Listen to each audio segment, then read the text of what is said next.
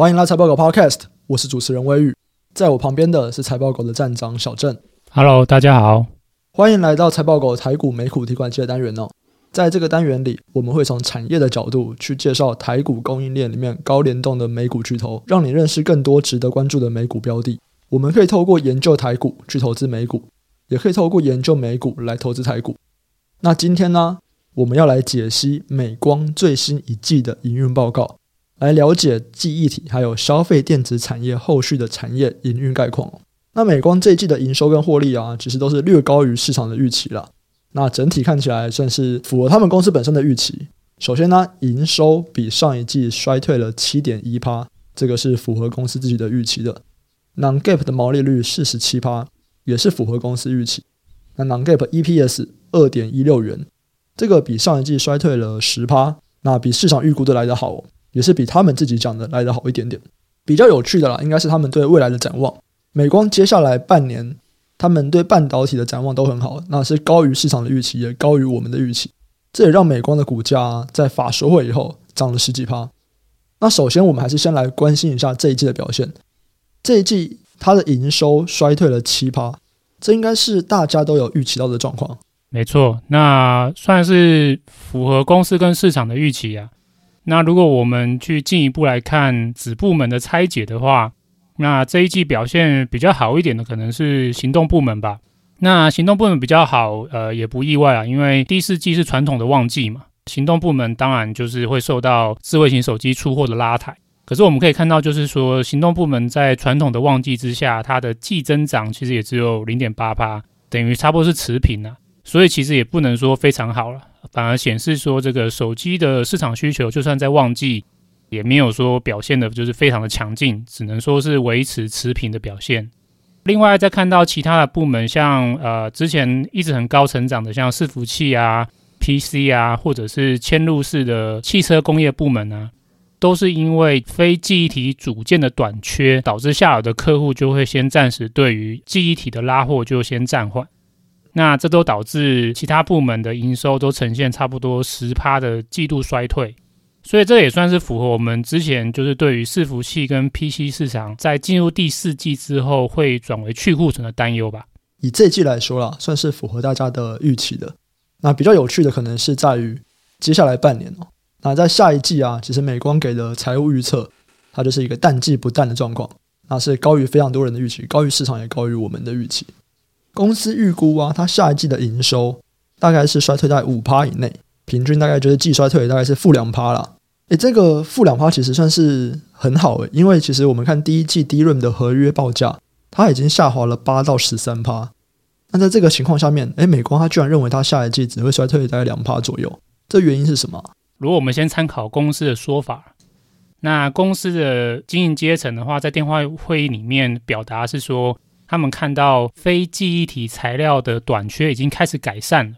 对，那因为之前我们提到第四季的像伺服器啊，或是 PC 的营运部门，他们的表现是季衰退，主要原因是因为非记忆体的材料短缺嘛，所以下游就暂停，就是对记忆体的拉货。那公司目前预期说，诶，这个原因已经开始在改善了，所以呢，他们预期就是说，他们下游的 PCNB 的客户的库存去化会加速。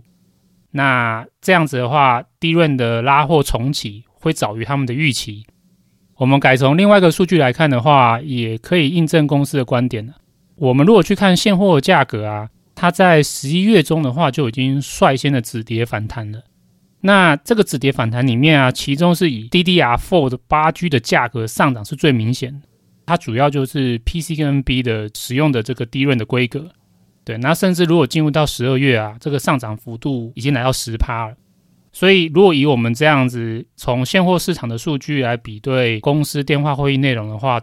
，PCNB 标准型低润的短期需求的确回温，长短料的问题改善，再加上说今年农历年是比往年提早两周嘛，这个都会加速厂商在十二月拉货，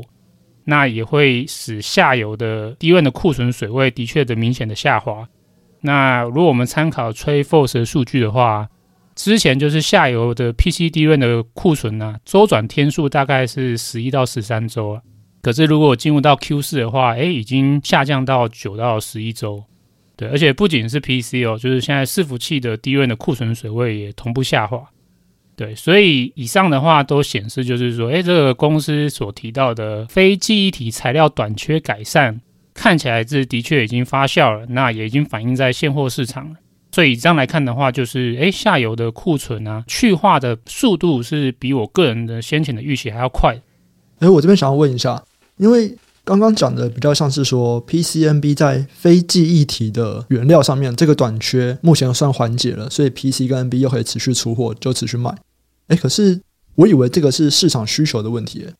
因为如果去看，比方说其他产业，就直接看笔电的代工厂啊，他们的一些讲法，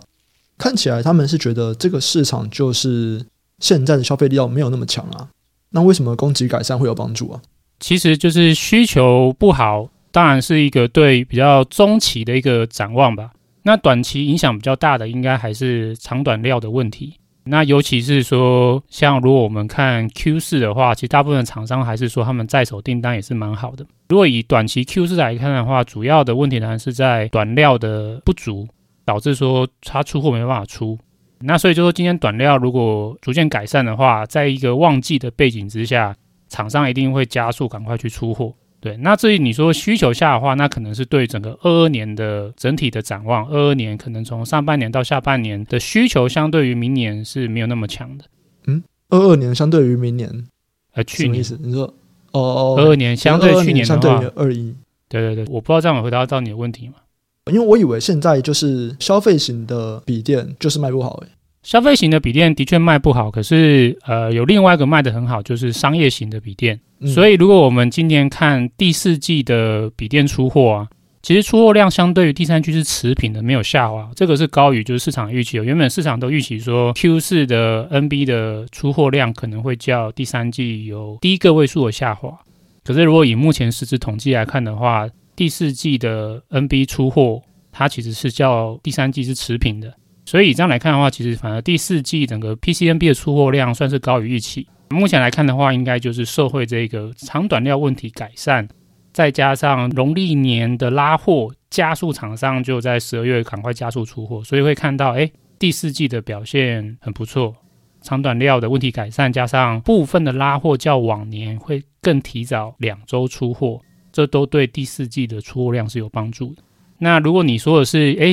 这个消费性的需求接下来在今年会比较疲软。的确，目前市场还是可以这样子来看的。原因是因为消费性的需求，大家有共识嘛，不会较去年好了。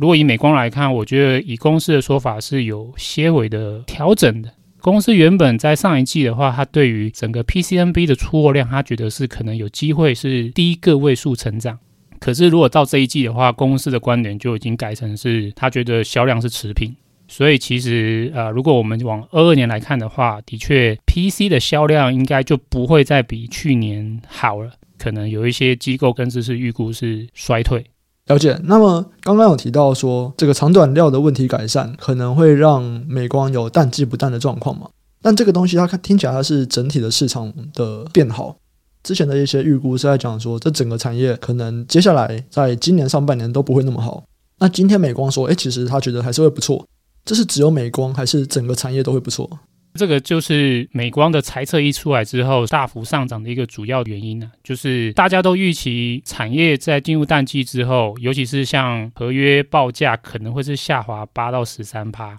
可是美光的第一季的财测出来，它却只预估它的营收季度衰退只会下滑平均在两趴嘛。那美光的财务预测比整体的产业平均好。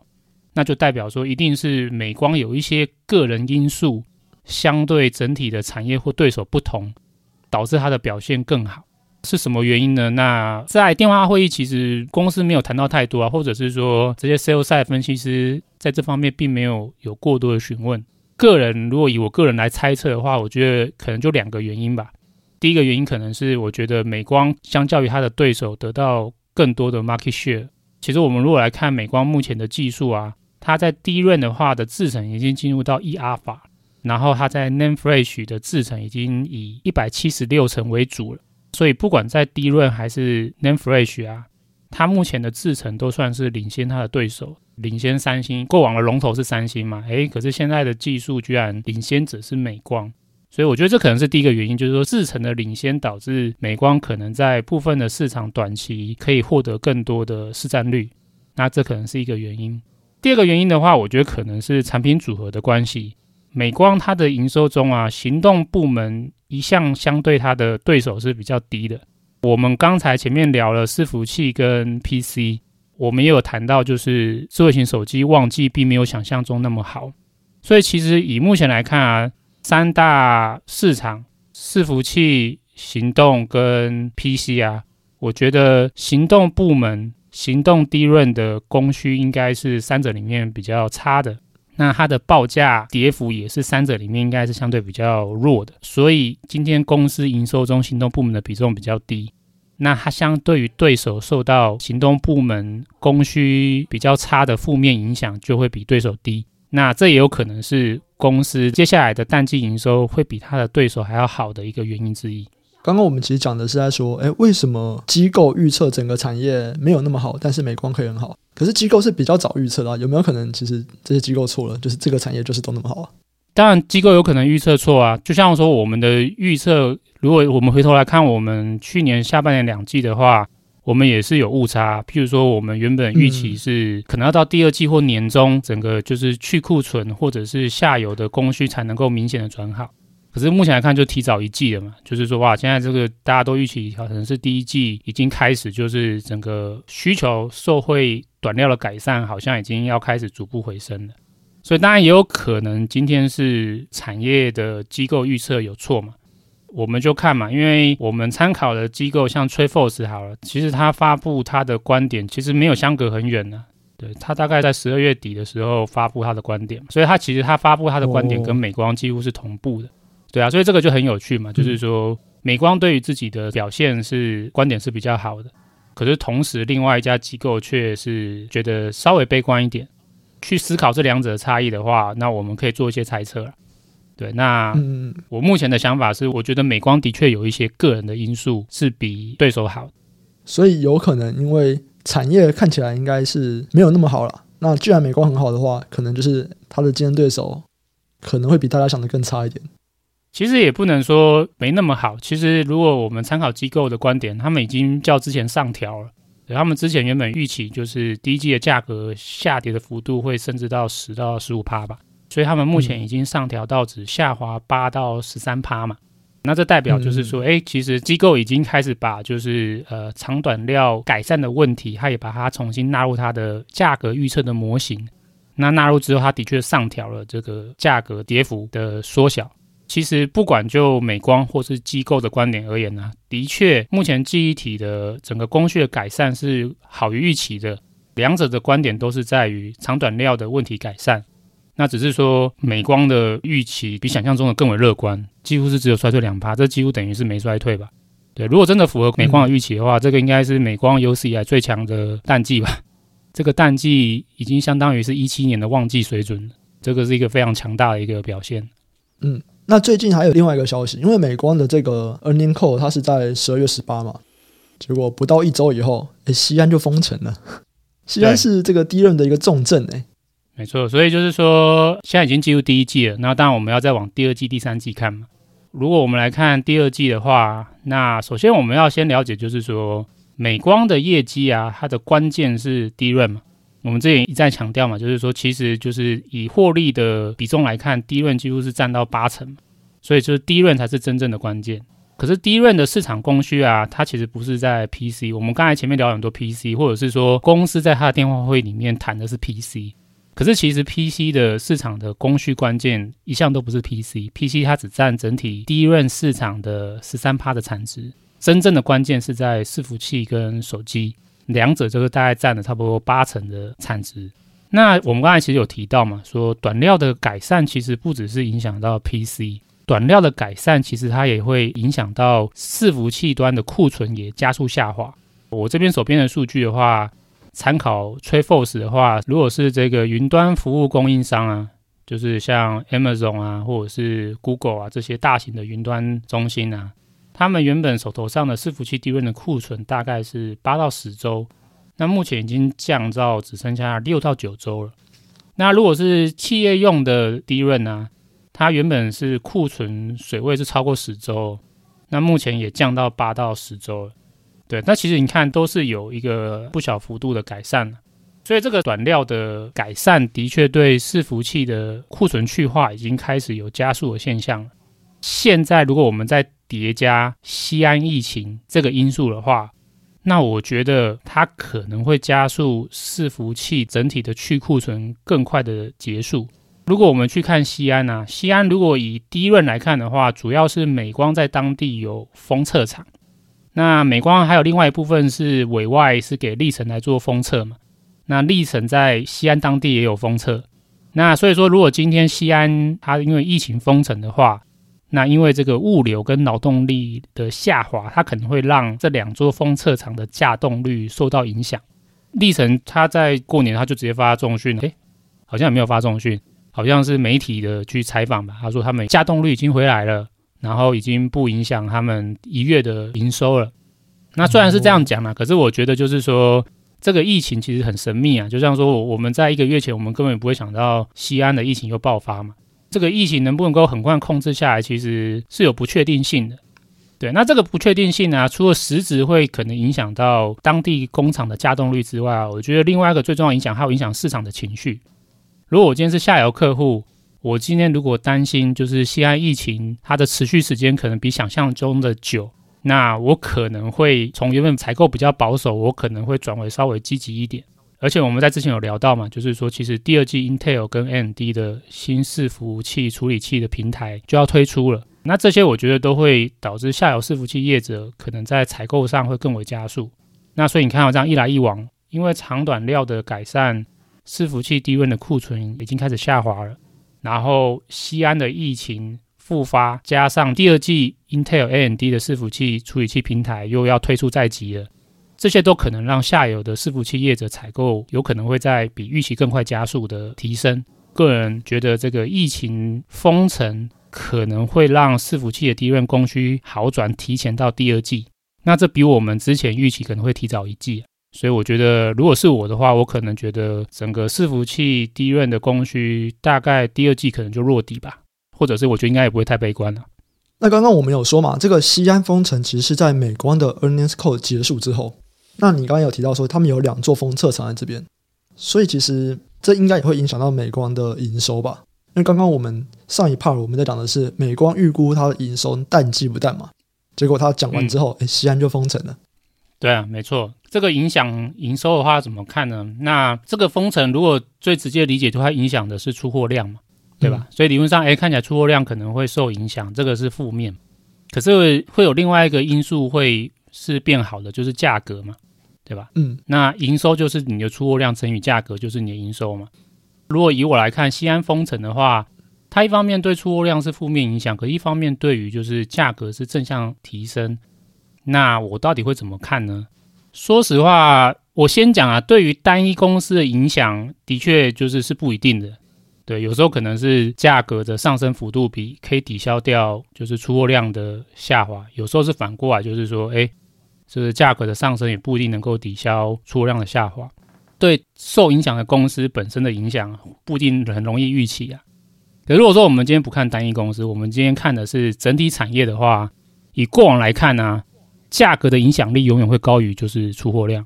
所以如果以我来看，先不讲美光啦，如果说今天西安疫情封城真的就影响到低润的出货量的话，我认为报价影响力绝对会大于出货量。那整体的产业的供需一定会是正向的，会更加速的好转。所以这也是我认为，就是说为什么伺服器的低润供需会比我们之前预期的更提早一季，第二季可能就会提前结束了。好。那既然都已经聊到产业了，我们接下来就是开始从美光这一次的营运报告来看它相关产业链这些公司它的下半年的展望。它的下半年就是二零二二的上半年。那我们先来看这个台股的记忆体模组厂吧。所以你会怎么样去看台股记忆体模组厂接下来这一季的表现呢？我们前面聊了很多是美光嘛，因为美光的营运是由合约市场主导，所以我们刚才前面聊了很多是长短料短缺或者是西安疫情对于伺服器市场的影响。那可是现货的话，它跟合约或者是它跟伺服器市场比较没那么高相关的。现货市场的供需其实主要是跟 PCNB 的市场息息相关。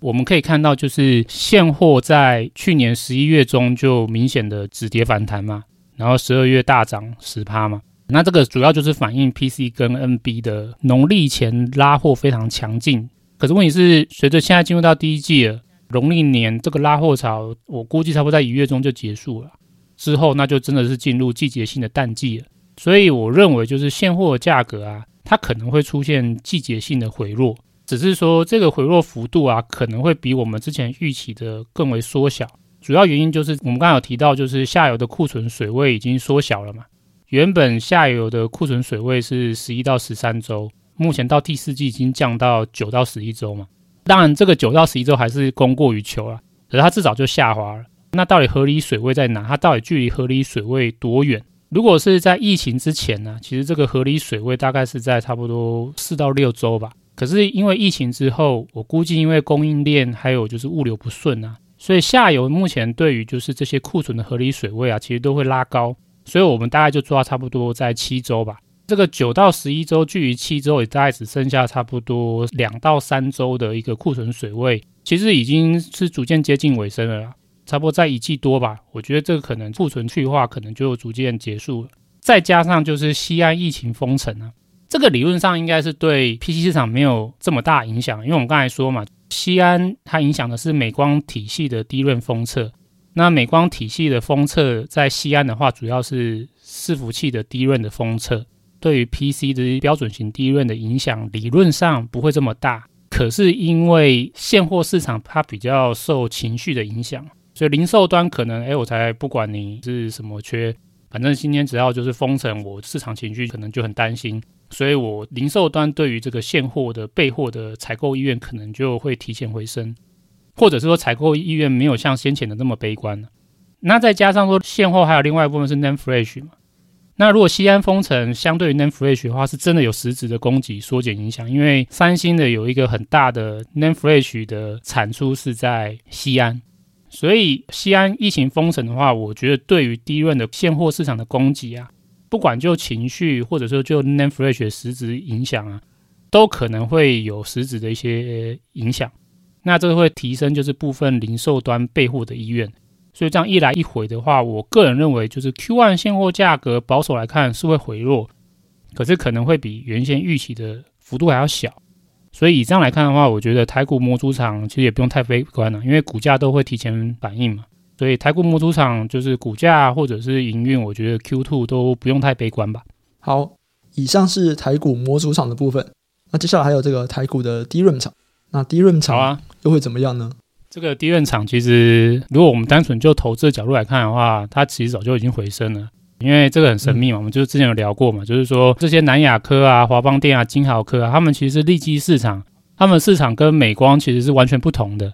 诶，可是不知道为什么，就是就过去历史来看呢，诶，他们的股价会同起同落。这个就很神秘的事情啊，所以就是说，其实我们如果去看他们第四季的营收啊，其实跟我们先前的预期是符合，都是下滑的。像南亚科，它已经公告的十和十一月的营收，相较于第三季的营收平均是下滑八点五趴。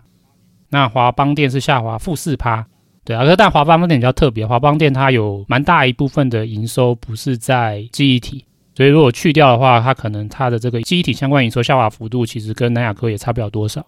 那金豪科的话，下滑就更多。金豪科它十到十一月的平均营收，较第三季营收是下滑十四点五趴。那所以就是说，其实营收符合我们之前预期啊，就是第四季进入到去库存。诶，可是其实他们的股价跟他们的实际的营运没有什么太大的关系。他们只要美光会涨，他们就跟着涨。所以随着美光在涨，他们其实通常就已经上涨了。如果我们单纯就营运的角度来看的话，进入第一季消费性电子淡季。那我们其实预期就是说，它的营运仍将持续下滑嘛，因为美光估计淡季不淡，那是因为美光有一些个人的因素，那这些有利因素，南亚科、华邦电、金豪科这些台股都不具备嘛，所以理论上他们应该会更贴近的是整体产业平均，那所以他们应该是第一季还是持续下滑，只是说如果就股价角度而言的话，他们已经就上涨了。接下来如果我们关心的是说营运何时回升的话，那我个人一样还是就看模组厂月营收吧。那我个人就是对于模组厂的 Q2 没有那么悲观，不管是现货模组厂或者是台股的 DRAM 厂的营运，我觉得都会叫我们之前预期就是提早一季供需反转吧。嗯，可是股价已经先涨上去了。对啊。如果站在投资角度的话，我觉得你应该先要做的不是看坏或放空吧？对，你应该就是至少不要看空。对，可是能不能够买进，那当然你要参考它的估值。对，那南亚科、华邦电、金豪科这些都已经在之前就已经明显反映了。那这个估值它到底还算不算便宜？那这个我就不评论。可能我们接下来是要找，就是说，诶，如果说接下来已经进入到就是第二季开始，比我们预期就是更早反映供需好转的话。还有没有哪些公司可能是相对在之前的涨幅并没有那么明显？甚至就是说，如果今天进入到第一季淡季，如果淡季真的还是有一个回落的话，我反而觉得就是说，这可能是可以开始考虑去注意哪一些公司低估的好机会吧。因为至少站在低润的市场的角度啊，我觉得第二季开始就不是悲观了。所以像你刚刚讲的南亚科、华邦电跟金豪科，因为我刚刚看他们大概第四季股价大概都涨了二三十趴了，南亚科大概二十吧，华邦电可能到三十几，对啊，所以对对这些公司他们就只是因为诶美光很好，他们就涨，可是他们其实本身的营运表现其实的确是没有美光那么好。那现在就是看说，那随着它可能第四季的季报发布，或者是一二月的营收开出来以后，有没有可能会让它的股价下滑？那如果有这个机会的话，因为它第二季可能会还不错，这可能就会是一个值得评估的时机点。这样，嗯，我稍微做个调整哈，就是说，其实台股这些公司啊，嗯、我其实不会太在意他们的业绩，因为他们的股价很神秘嘛，就是跟着美光，嗯、所以就是关注美光就好。对，只要美光如果第二季还是不错，这些公司就算他们第二季烂，他们的股价应该还是会跟随着美光的股价在走。那我反而会注意的是模组厂吧。所以其实这是不 care 这些公司的营收表现好不好，我们就是看说，只要美光还不错，这些公司跌下来就可以买。对啊，就是这个是很神秘啊，就是说有时候投资跟产业就是这样嘛。诶，只是反正我们发现一个神秘的事情，就是说台湾的这些 DRAM 厂啊，他们业绩不管怎么样，其实都跟他们股价的相依性没有那么高，只要看美光就好。